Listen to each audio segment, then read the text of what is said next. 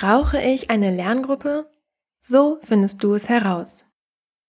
Ein Artikel von studienscheiß.de, verfasst von Tim Reichel. Brauche ich eine Lerngruppe? Viele Studenten stellen sich diese strategische Frage vor jeder Prüfungsvorbereitung. Alleine lernen oder zusammen mit den Kommilitonen. Beide Wege können zu produktiven Lerneinheiten und guten Noten führen. Allerdings kann man bei einer falschen Entscheidung auch wertvolles Potenzial liegen lassen und im schlimmsten Fall den Prüfungserfolg riskieren. Was also tun? Systematisch analysieren, sorgfältig abwägen und dann eine kluge Wahl treffen, je nach Situation. Wie dir das gelingt, erkläre ich in diesem Artikel. Dazu sehen wir uns an, welche Vorteile und Nachteile eine Lerngruppe mit sich bringen kann und nach welchen Kriterien du entscheiden solltest, ob du besser in Gesellschaft oder alleine lernen solltest. Was ist eine Lerngruppe? Bevor wir gemeinsam überlegen, ob du eine Lerngruppe brauchst, müssen wir zunächst festlegen, was darunter überhaupt zu verstehen ist. Nach meiner Definition ist eine Lerngruppe ein Zusammenschluss von zwei oder mehreren Personen, die ein übergeordnetes Lernziel verfolgen. Inhaltlich kann dieses Ziel je nach Gruppenmitglied durchaus unterschiedlich ausgeprägt sein. Die einen wollen Bestnoten, den anderen reicht ein Bestanden. Entscheidend ist nur, dass sich die Gruppe zum Zweck des gemeinsamen Lernens verschrieben hat. Solch eine Gruppe ist keine Spaßveranstaltung, bei der einige Mitglieder lernen, andere ihre Zeit absitzen und wiederum andere quatschen oder Blödsinn machen. Es geht darum, zusammenzuarbeiten und gemeinsam mehr zu erreichen als jeder für sich alleine. Dennoch sollte eine gute Lerngruppe über einen gewissen Grad an Heterogenität verfügen. Es ist förderlich für den Lernerfolg, wenn sich Menschen mit verschiedenen Stärken und Schwächen sowie unterschiedlichen Fähigkeiten und Erfahrungen zusammentun. Sehen wir uns nun an, welche Vorteile eine Lerngruppe mit sich bringen kann. Vorteile einer Lerngruppe.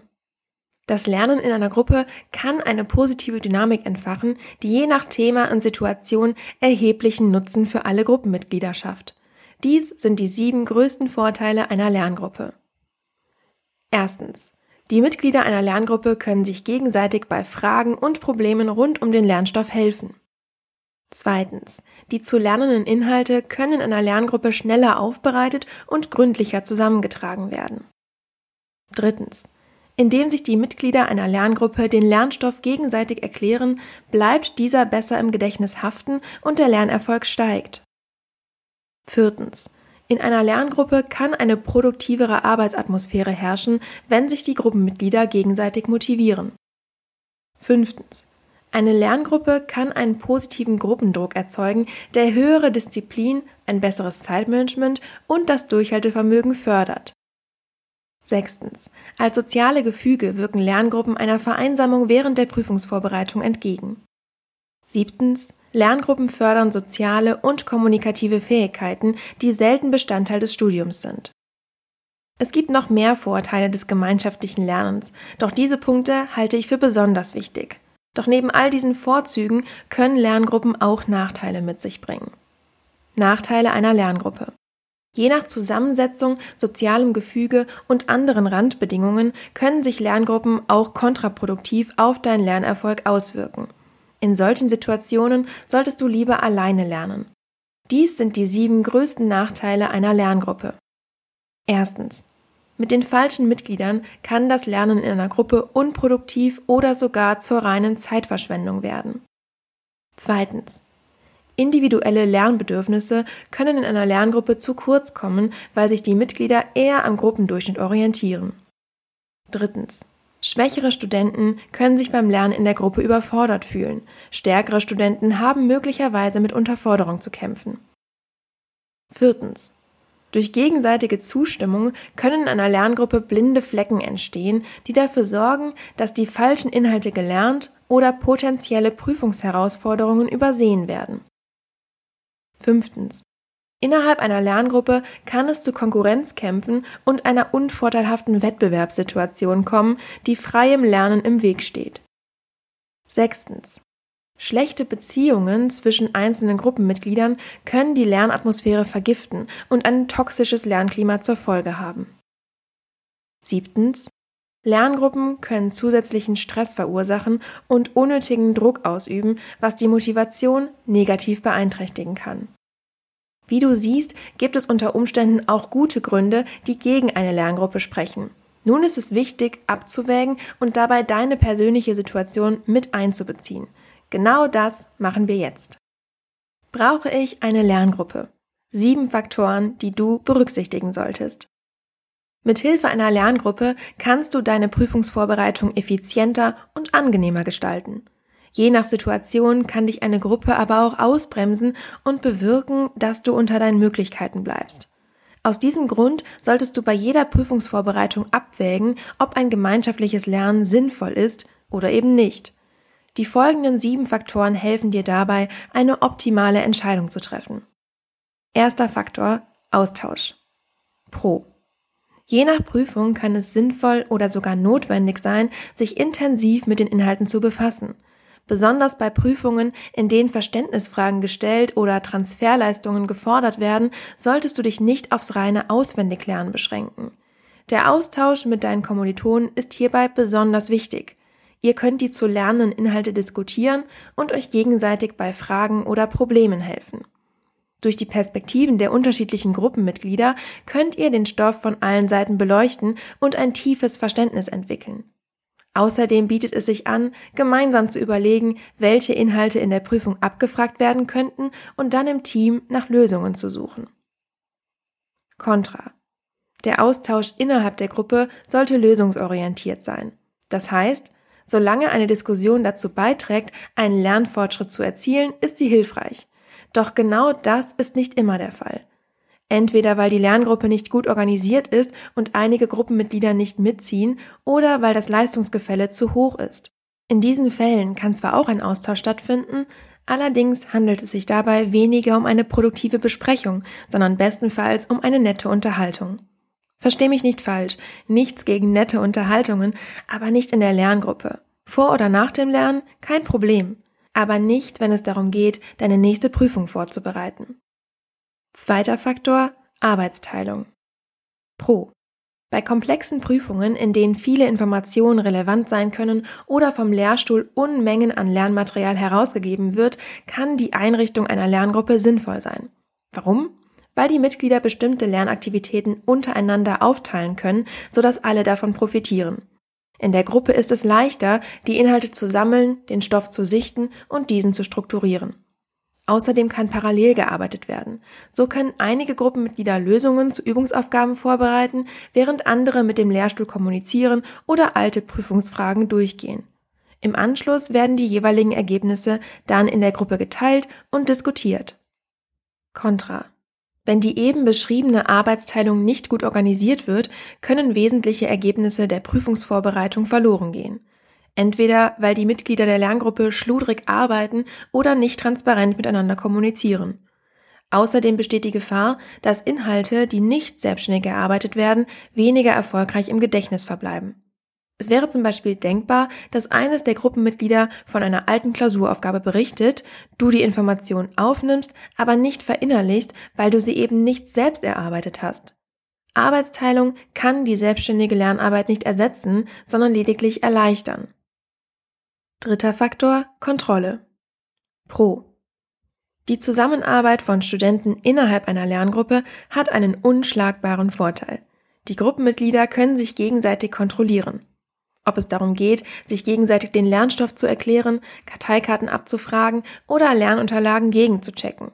Eine unabhängige Instanz, die den Lernfortschritt kritisch prüft, hat man beim eigenständigen Lernen nicht. Hierbei ist man auf sich alleine gestellt und läuft Gefahr, blöde Fehler zu begehen und nach einiger Zeit betriebsblind zu werden. In einer produktiven Lerngruppe passiert das deutlich seltener. Contra.